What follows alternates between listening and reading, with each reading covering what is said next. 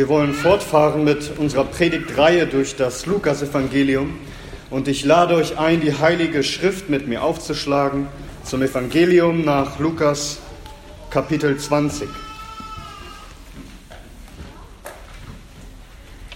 Das Evangelium nach Lukas Kapitel 20.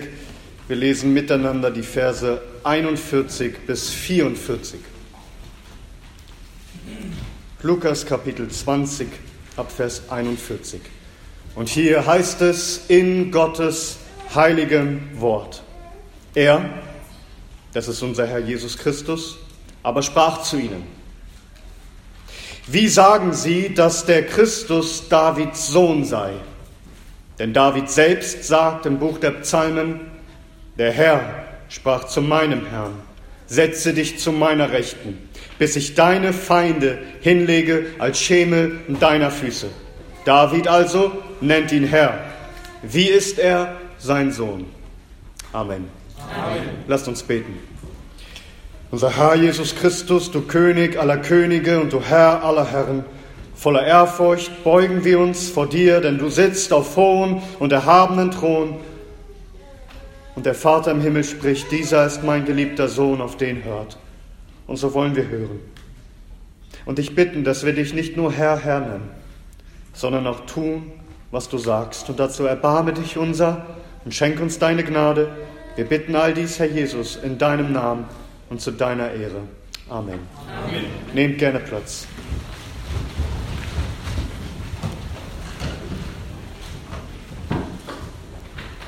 Zur Erinnerung, der Herr Jesus Christus befindet sich gerade in Jerusalem. Er befindet sich im Tempel. Es ist die letzte Woche, bevor er sterben wird. Er reinigte den Tempel und dann lehrte er das Volk. Und die Obersten des Volkes, die Lehrer, sie hassten ihn abgrundtief. Sie wollten ihn umbringen. Sie hatten schon Mordpläne geschmiedet. Doch sie, da Israel besetzt war von einer Fremdmacht, von den Römern, hatten nicht die Autorität, nicht das Recht, ihn einfach umzubringen. Und so mussten sie etwas finden, damit sie ihn vor den Römern verklagen können. Und in diesem Kapitel 20 hier im Lukas-Evangelium, da kamen die Feinde Jesu mit vielen Fragen. Die Gelehrten, die Weisen, die Lehrer, die Führer des Volkes, sie stellten ihm Fangfragen. Etwas, wofür sie ihn anklagen können, sollte er aussprechen. Sie wollten ihn zu Fall bringen. Sie kamen mit den hinterhältigsten, mit den schwierigsten, mit den kniffligsten Fragen. Doch wie viel Mühe sie auch immer sich gaben, es gelang ihnen nicht, ihn zu überwältigen. Unser Herr Jesus Christus ist die vollkommene Weisheit in Person. Niemand kann ihn überlisten. Ganz im Gegenteil. So haben wir gelesen am Ende von Vers 40. Sie wagten nicht mehr, ihn über irgendetwas zu befragen. Er hat sie alle zum Schweigen gebracht. Keiner traute sich mehr, ihm zu befragen. Er hat ihre Unwissenheit vor allem bloßgestellt. Willst du Weisheit lernen? Wahre Weisheit? Möchtest du Worte des Lebens hören? Hier. Hier allein. Bei Jesus Christus. Von dem es heißt in Gottes Wort, in ihm sind verborgen alle Schätze der Weisheit und der Erkenntnis. Nachdem sie ihn nun den ganzen Tag befragt haben, und es nicht mehr wagten, noch weitere Fragen zu stellen. Nun, nun ist Christus dran. Und er dreht den Spieß um. Und nun stellt er eine Frage, eine einzige, nur eine. Sie reicht aus, um ihre Vorstellungskraft zu sprengen, um ihren beschränkten Horizont zu überschreiten. Eine Frage, die beweist, dass sie viel, viel zu klein gedacht haben. Eine Frage an die großen Gelehrten, an die Führer des Volkes, an das ganze Volk. Und diese Frage, die betrifft auch dich heute Morgen. Sie betrifft deine eigene Seele. Hast du in Wahrheit verstanden, wer Christus ist? Mit wem du es zu tun hast? Bist du dir seiner gewaltigen Größe bewusst? Bist du davon überwältigt und, und bestimmt das dein Leben? was du von Christus erkannt hast. Jesus Christus spricht, wie sagen Sie, dass der Christus Davids Sohn sei? Und Christus gibt hier wieder, was die Leute sagen, die obersten die Schriftgelehrten, die Pharisäer, das ganze Volk. Alle sagen sie, Jesus, nein, das bekennen sie da noch nicht. Sie sagen, der Messias, wenn er kommt, er ist Davids Sohn. Der Christus, das bedeutet einfach übersetzt der Gesalbte, der von Gott gesalbte und eingesetzte König, auf den alle Juden warten. Der König, den Gott eingesetzt hat, den er gesalbt hat, um sein Volk zu erlösen von all seinen Feinden, um das goldene Zeitalter des Friedens für Israel einzuläuten. Darauf warteten die Juden. Und dieser König, der Gesalbte, er wird Davids Sohn sein. Das war für alle klar. Erinnerst du dich noch an Kapitel 18 in unserer Predigtreihe, wo ein blinder Mann auftrat und rief, Sohn Davids, erbarme dich meiner. Der Titel des Messias, des gesalbten Königs und Retters, der Lösers. Warum sagten die Leute dies, dass der kommende Christus der Sohn Davids sei? Nun, weil dies so im Alten Testament verheißen ist. Ein Nachkomme aus Davids Haus soll es sein, aus seiner Herrscherlinie. Und ich möchte nur zwei Beispiele vorlesen aus dem Alten Testament, wo das prophezeit ist.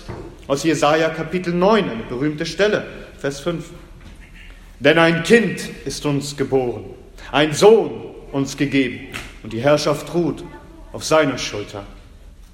Und man nennt seinen Namen Wunderbarer, Berater, starker Gott, Vater der Ewigkeit, Friedefürst.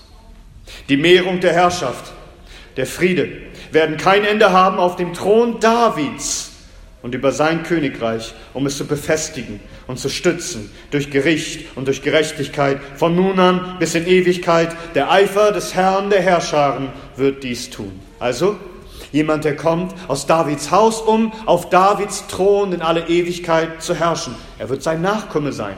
So auch bestätigt in Jeremia Kapitel 33 ab Vers 14. Siehe Tage kommen, spricht der Herr, da ich das gute Wort erfüllen werde dass ich über das Haus Israel und über das Haus Juda geredet habe. In jenen Tagen, zu jener Zeit, werde ich David einen Spross der Gerechtigkeit hervorsprossen lassen. Und er wird das Recht und die Gerechtigkeit üben im Land. In jenen Tagen wird Juda gerettet werden und, in, und, Jerusalem wird in Sicherheit wohnen. Und dies wird der Name sein, womit man es benennen wird, der Herr, unsere Gerechtigkeit. Denn so spricht der Herr, nie soll es David an einem Mann fehlen, der auf dem Thron seines Hauses Israels sitzen wird. Also, die Sache ist klar. Der Messias, er wird ein Spross Davids sein. Er wird kommen aus der Linie Davids und zu sitzen auf dem Thron Davids. So haben wir es auch schon im Lukas-Evangelium bestätigt gehört.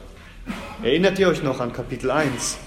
Da ist es ab Vers 26, im sechsten Monat aber wurde der Engel Gabriel von Gott in eine Stadt von Galiläa gesandt mit Namen Nazareth zu einer Jungfrau, die mit einem Mann verlobt war, mit Josef, aus dem Haus Davids. Und der Name der Jungfrau war Maria. Und er kam zu ihr herein und sprach, sei gegrüßt, Begnadete, der Herr ist mit dir. Sie aber wurde über das Wort bestürzt und überlegte, was für ein Gruß dies sei. Und der Engel sprach zu ihr, fürchte dich nicht, Maria, denn du hast Gnade bei Gott gefunden. Und siehe, du wirst im Leib empfangen und einen Sohn gebären und du sollst seinen Namen Jesus nennen. Dieser wird groß sein und Sohn des Höchsten genannt werden. Und Gott der Herr wird ihm den Thron seines Vaters Davids geben. Und er wird über das Haus Jakobs herrschen in Ewigkeit und sein Reich wird kein Ende haben. Hast du gehört, wie, wie der wie der Engel, wie Gabriel Christus bezeichnet.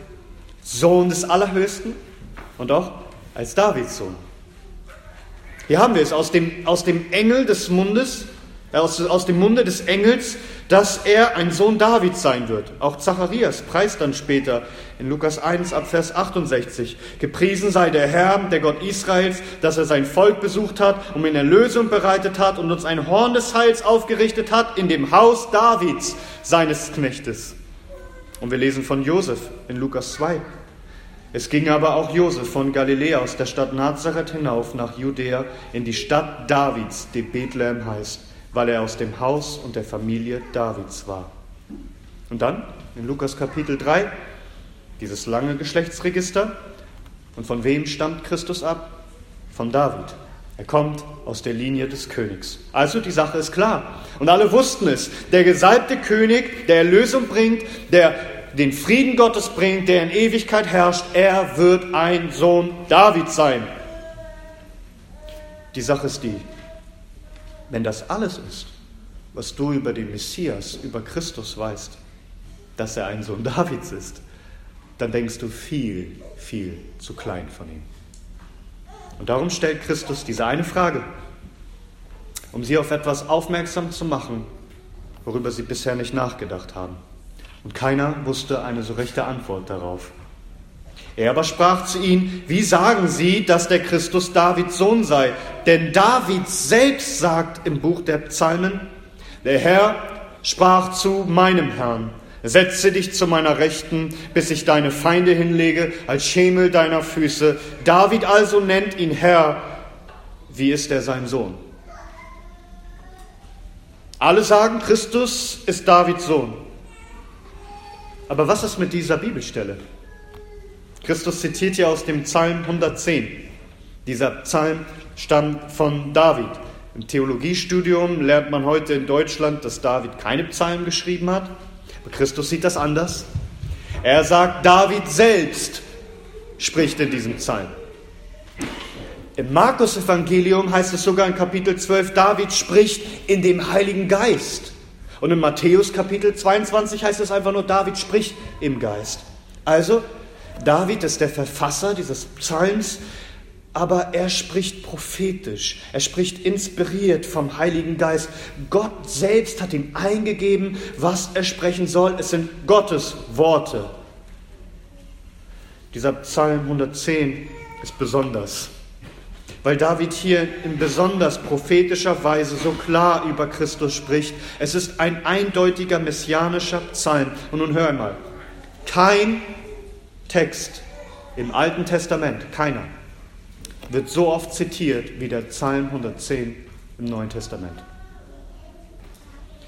Verstehst du, wie gewichtig, wie bedeutsam dieser Text hier ist?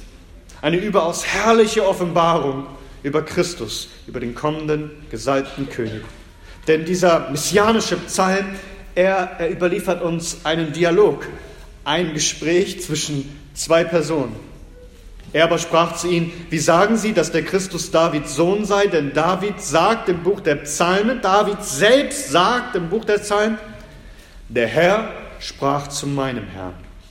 David spricht hier von zwei Herren, von dem Herrn und seinem Herrn. Wer sind diese beiden Herren? Nun, es wird deutlich in deiner Übersetzung, je nachdem, welche du hast, darin, dass der eine Herr, der hier genannt wird, vollständig in Großbuchstaben geschrieben ist während der andere Herr, der erste Buchstabe groß geschrieben ist. Also die Identität des ersten Herrn ist auch im Hebräischen eindeutig. Denn hier wird der Gottesname gebraucht. Keiner weiß, wie man ihn so recht ausspricht. Jahwe, im Deutschen wiedergegeben, einfach mit diesem Großbuchstaben Herr. Er ist der Herr der einzig wahre, der lebendige, der ewige Gott, der da war, der da ist und immer sein wird, der Allmächtige, dieser ist der Herr. Und David sagt, der Herr Gott, er sprach zu meinem Herrn. Zu Davids Herrn. Und hier wird nicht das Wort Jahwe benutzt, der heilige Name Gottes, sondern das Wort Adonai, im griechischen Kyrios. Adonai ist eigentlich der, der Titel Gottes. Es ist sein Hoheitstitel, sein, sein Haupttitel, der höchste Titel, dass er der souveräne Herrscher über allem ist. Wie in dem Psalm zuvor, Psalm 109, Vers 21. Du aber Herr, Jahwe, du aber Herr, Herr, zweimal Herr, wirke für mich um deines Namens willen, weil deine Güte gut ist, errette mich. Also der Herr, Jahwe, ist Adonai, der Herr. Dieser Titel, den Gott selbst trägt, dieser Titel trägt hier der Herr Davids. Gott der Herr spricht zu meinem Herrn, der den Hoheitstitel Gottes trägt. All das ist sehr, sehr geheimnisvoll und sehr, sehr bedeutsam, so überaus gewichtig. Von wem spricht David? Denke daran, dass David doch selbst Herr war. Er war doch selbst König im Land. Es gab keinen König über ihn im Land. Er musste von niemandem auf die Knie gehen und sagen, mein Herr. Er war der mächtigste König und Regent im Land. Dieser mächtige König, David, der doch alle seine Feinde besiegte, vor, der sich vor niemandem verneigen musste, der spricht plötzlich von seinem Herrn. Wer ist dieser Herr Davids? Christus sagt es uns. Nochmal ab Vers 41. Er aber sprach zu ihm, wie sagen Sie, dass der Christus Davids Sohn sei? Denn David selbst sagt im Buch der Psalmen, der Herr sprach zu meinem Herrn, setze dich zu meiner Rechten, bis ich deine Feinde hinlege als Schemel deiner Füße. David also nennt ihn Herr, wie ist der Davids Sohn. Wen nennt David seinen Herrn? Jesus sagt, den Christus, den Messias, den kommenden Erlöser. Das ist erstaunlich, denn das bedeutet, dass, dass der König David durch den Heiligen Geist prophetisch etwas sieht und von etwas berichtet, was vor den Menschen verborgen war.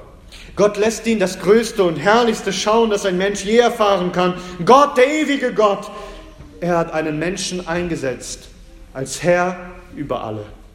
Er hat diesem Mann seinen Hoheitstitel verliehen, der Herr, der herrschen soll über alles. Auch über den König David. Denn dieser, von dem David schreibt, sein Herr ist der Herr aller Herren, er ist der König aller Könige, er ist der Allmächtige. Gott setzt einen Herrscher ein über alles und jenen, der, der sitzt zur Rechten Gottes. Und er legt ihm alles zu seinen Füßen. Im Grunde sagt, Davids, der, sagt David, der Herrgott, sagte zu meinem Herrn, dem Gesalbten, dem Messias, komm, setze dich zu meiner Rechten und herrsche über alles, alles soll dir zu Füßen legen. Wie sagen sie, dass der Christus Davids Sohn sei?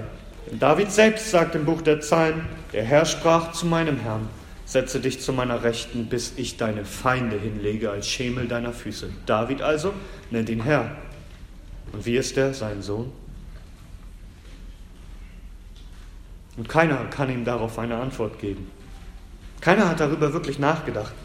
Es sprengt ihren kleinen karierten Rahmen, es überschreitet ihre Vorstellungskraft, denn das passt nicht in das Denken der Juden. Christus, das soll doch der Sohn Davids sein. David aber nennt seinen Sohn hier Herr. Es müsste umgekehrt sein. Denn wenn der Messias kommt, dann wird er sprechen, David ist Herr. Denn David ist sein Vater. Der Vater gibt dem Sohn zwar Ehre, doch der Sohn ehrt den Vater und nennt ihn Herr. Der Sohn ist doch nicht größer als der Vater. Und so wird er den Vater ehren und ihn Herr nennen. Doch darauf macht Christus aufmerksam. Das hier wird in aller Deutlichkeit gelehrt. David nennt prophetisch den Christus seinen Herrn. Also was nennt ihr ihn Davids Sohn? Ihr habt viel zu kurz gedacht. Dieser Psalm lehrt, dass der kommende Christus David bei weitem überlegen sein wird. Er wird ihn übertreffen an Macht und Herrlichkeit und David selbst huldigt ihn. Mit dieser einen Frage deckt Christus auf, wie viel zu gering sie über Christus gedacht haben. Sie meinten einfach, er wird geboren aus der Linie Davids, ein König, der zwar ganz besonders gesalbt ist und gebraucht wird von Gott, um Israel zu erlösen von seinen Feinden, aber im Grunde ist er wie David. Er wird die Monarchie wieder aufrichten und ein goldenes Zeitalter für Israel wird anbrechen. Er wird ein gottgesegneter König sein, aber ein Nachkomme Davids. Und ja, natürlich, all das ist schon glorreich und herrlich und wunderbar, aber es ist viel zu kurz gedacht. Dieser Christus, er stammt von David ab, aber er wird größer sein als David. Er wird ihm weit überlegen sein, weit erhaben, unendlich viel mehr an Herrlichkeit und Macht. David erkannte das im Heiligen Geist. Und er beugt seine Knie vor diesem König und er nennt ihn seinen Herrn, dem alle Macht gegeben ist im Himmel und auf Erden. Er ist der König aller Könige und der Herr aller Herren. Christus leugnet hier nicht, dass er der Sohn Davids ist. Und der Blinde rief ja, Sohn Davids, erbarme dich meiner. Und Christus hat ihn nicht korrigiert. Er hat ihn geheilt. Er hat sich seiner erbarmt. Er hörte auf dieses Rufen. Aber Christus ist weitaus mehr als das. Als Gottes Sohn empfängt er eine Würde, eine Ehre, eine Herrschaft, eine, eine Macht, die alles Menschliche bei weitem übertrifft.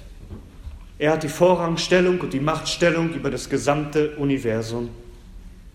Darum kann Christus auch später in der Offenbarung sagen, Offenbarung 22, Vers 16, ich, Jesus, habe meinen Engel gesandt, um euch diese Dinge zu bezeugen in den Gemeinden. Ich bin die Wurzel und das Geschlecht Davids, der glänzende Morgenstern.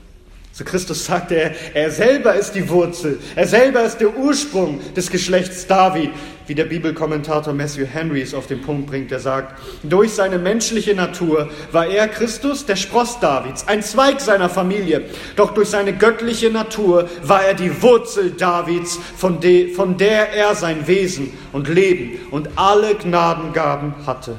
So Christus ist unendlich viel größer als David. Übrigens auch in der Prophezeiung, wo der Christus geboren werden sollte, in Micha Kapitel 5, Vers 1. Und du, Bethlehem Ephrata, zu klein, um unter den Tausenden von Juda zu sein. Aus dir wird mir hervorkommen, der Herrscher über Israel sein soll. Und seine Ursprünge sind von der Urzeit, von den Tagen der Ewigkeit her. Also ein Mensch, der geboren wird und der gleichzeitig ewig, der selbst Gott ist. Er kommt, ein größerer als David. Und David sieht ihn schon prophetisch. Es wurde ihm offenbar.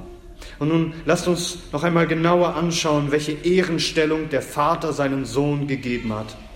Der Herr sprach zu meinem Herrn, setze dich zu meiner Rechten, bis ich deine Feinde hinlege als Schemel deiner Füße. David also nennt ihn Herr.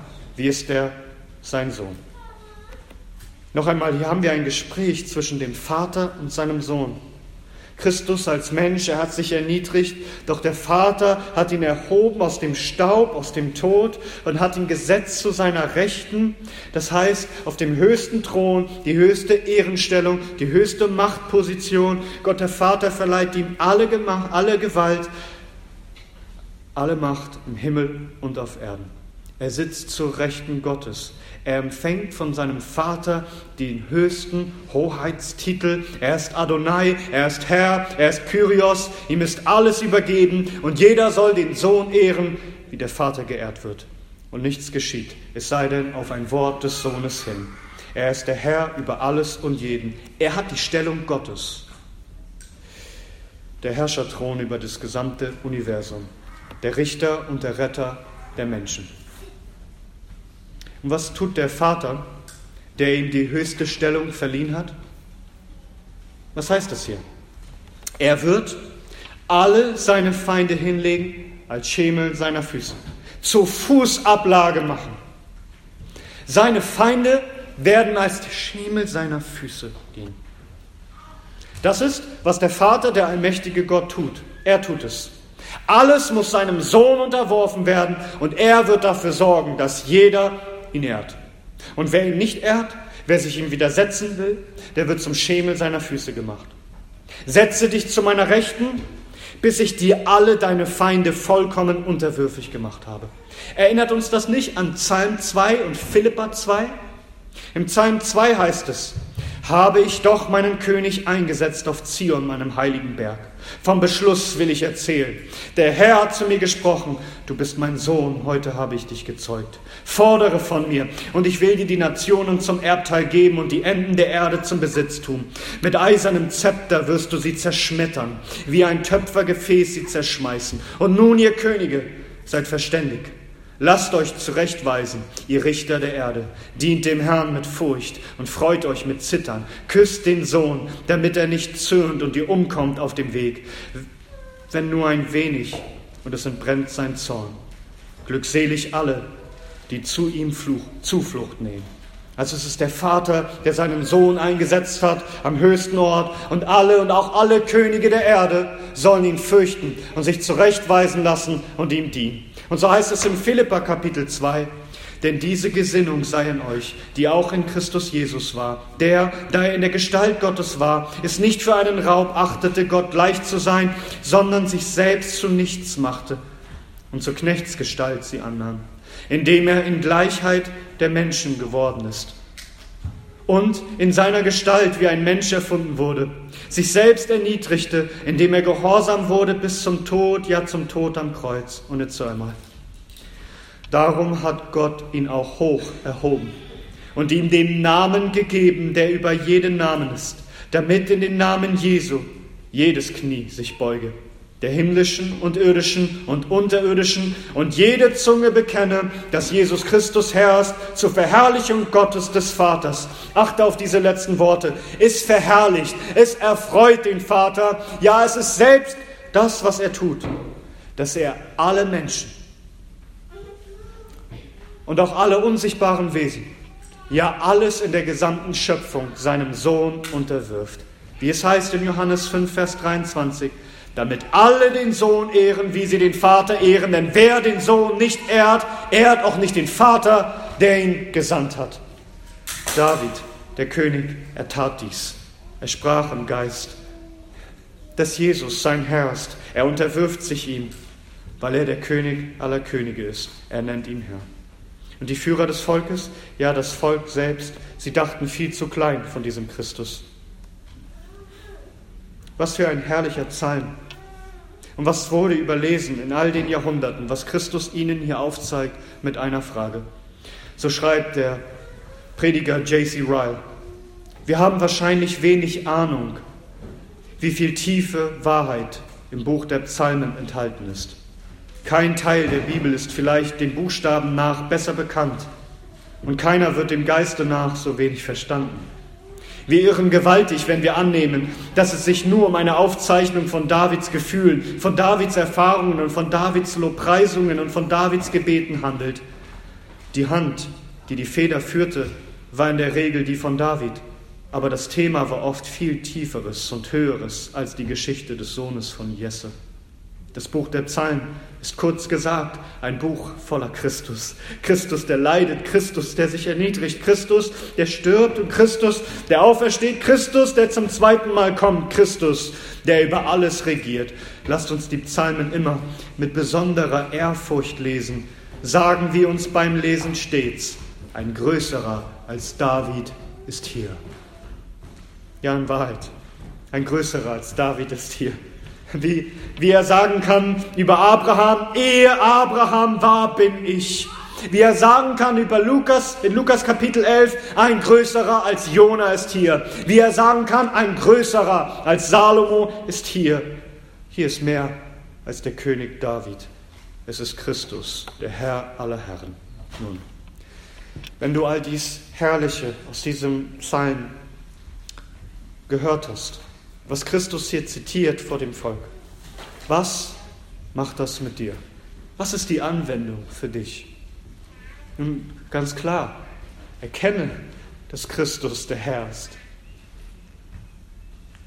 Der Herr auch über dein Leben. David nannte ihn Herr im Geist. Tust du es? Unterwirfst du dich seiner Herrschaft mit allem, was du bist und hast? Petrus zitierte diesen Psalm am Pfingsttag, als 3000 Menschen sich bekehrten. Er predigte, dass Christus zu Rechten Gottes sitzt, dass ihm alle Macht gegeben ist. Menschen bekehrten sich. Bekehrst doch du dich? Er wurde zum Herrn gemacht. Rufst du seinen Namen an, auf dass er dir seine Huld, sein Erbarmen, seine Gnade schenkt? Dir alle deine Sünden vergibt, denn er allein hat die Vollmacht, es zu tun und dir ewiges Leben zu verleihen in seinem Königreich? Bist du wie der Schächer am Kreuz neben Christus und sagt, denke meiner, wie du in dein Reich kommst? Rufst du zu ihm, erbarme dich meiner Sohn Davids. Ich habe erkannt, du bist doch der Herr Davids. Es heißt in Römer Kapitel 10, wenn du mit deinem Mund Jesus als Herrn bekennst und in deinem Herzen glaubst, dass Gott ihn aus den Toten auferweckt hat, dann wirst du gerettet werden. Und weiter, Denn es ist kein Unterschied zwischen Jude und Grieche. Denn derselbe Herr von allen ist reich für alle, die ihn anrufen. Denn jeder, der irgend den Namen des Herrn anruft, wird errettet werden. Hast du das gehört? Ist das in dein Herz gedrungen? Glaubst du das von Herzen? Er sagt, jeder, jeder, ausnahmslos jeder, der ihn anruft, im Glauben, dass er der Herr ist. Du wirst gerettet werden. Glaubst du diesem Herrn? Rufe ihn heute an, wenn du es noch nicht getan hast. Fall nieder, fall auf dein Angesicht vor diesem König und rufe ihn an, dass er sich deiner erbarme. Versteh mich nicht falsch. Ich sage dir nicht, mache Jesus Christus zum König. Mache ihn zu deinem Herrn. Hast du mir nicht zugehört? Er ist der König auf dem Thron. Deine Entscheidung ändert rein gar nichts daran. Jesus Christus ist nicht wie ein Präsident oder ein Bundeskanzlerkandidat, der buhlen muss um Anerkennung und, und der auf Stimmenfang gehen muss, damit er in seine Macht kommt. Gott der Vater hat ihn eingesetzt als König über alle Könige. Du machst ihn nicht zum König, er ist es. Und der Vater, der Allmächtige, er sorgt dafür, dass alle Menschen ihn unterworfen werden. Am Ende wird jedes Knie sich beugen und jede Zunge bekennen, dass er der Herr zu nennen sei. Nun entweder im Glauben hier, zum ewigen Leben, oder im jüngsten Gericht, zur ewigen Verdammnis in der Hölle, wo du in alle Ewigkeit gemacht wirst zum Schemel seiner Füße. Verstehst du nicht, mit wem du es zu tun hast? Der Allmächtige. Was bist du, dass du ihm widerstehst? Was bist du, dass du dich ihm widersetzt? Und er wirft dich seiner Herrschaft. Denn sein Zorn brennt über alle, die gegen ihn streiten. Er ist Kyrios, er ist Adonai, er ist der Allmächtige.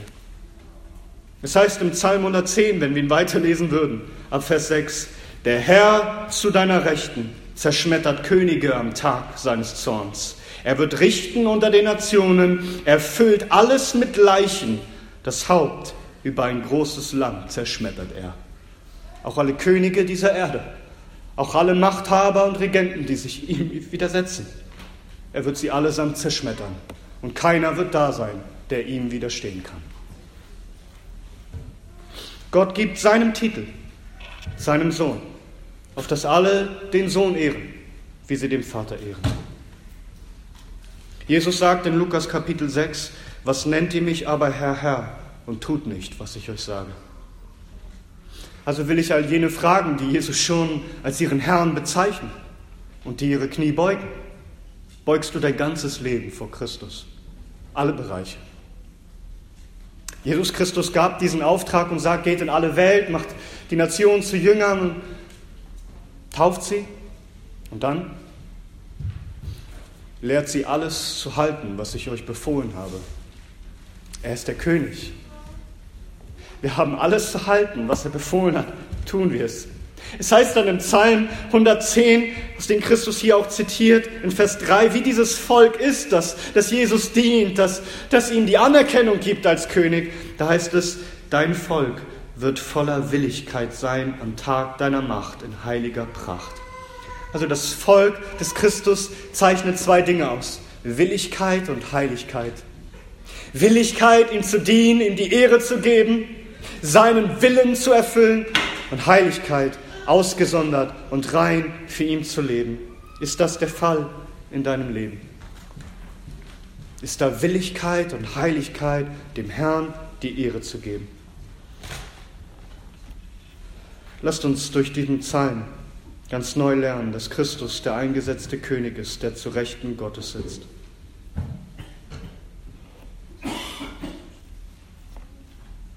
Und am Ende wird er alle seine Feinde besiegen.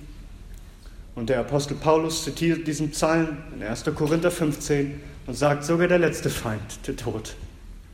Auch er wird ihm zu Füßen gelegt und besiegt sein. Oh, was für einen herrlichen und allmächtigen König haben wir, dass wenn wir nur ihn haben, wir niemanden, nichts und niemanden fürchten müssen. Und dann werden wir leben in seinem Königreich, von Ewigkeit zu Ewigkeit. Und so sei unserem König aller Ruhm und alle Ehre und aller Lobpreis von Ewigkeit zu Ewigkeit. Amen. Amen.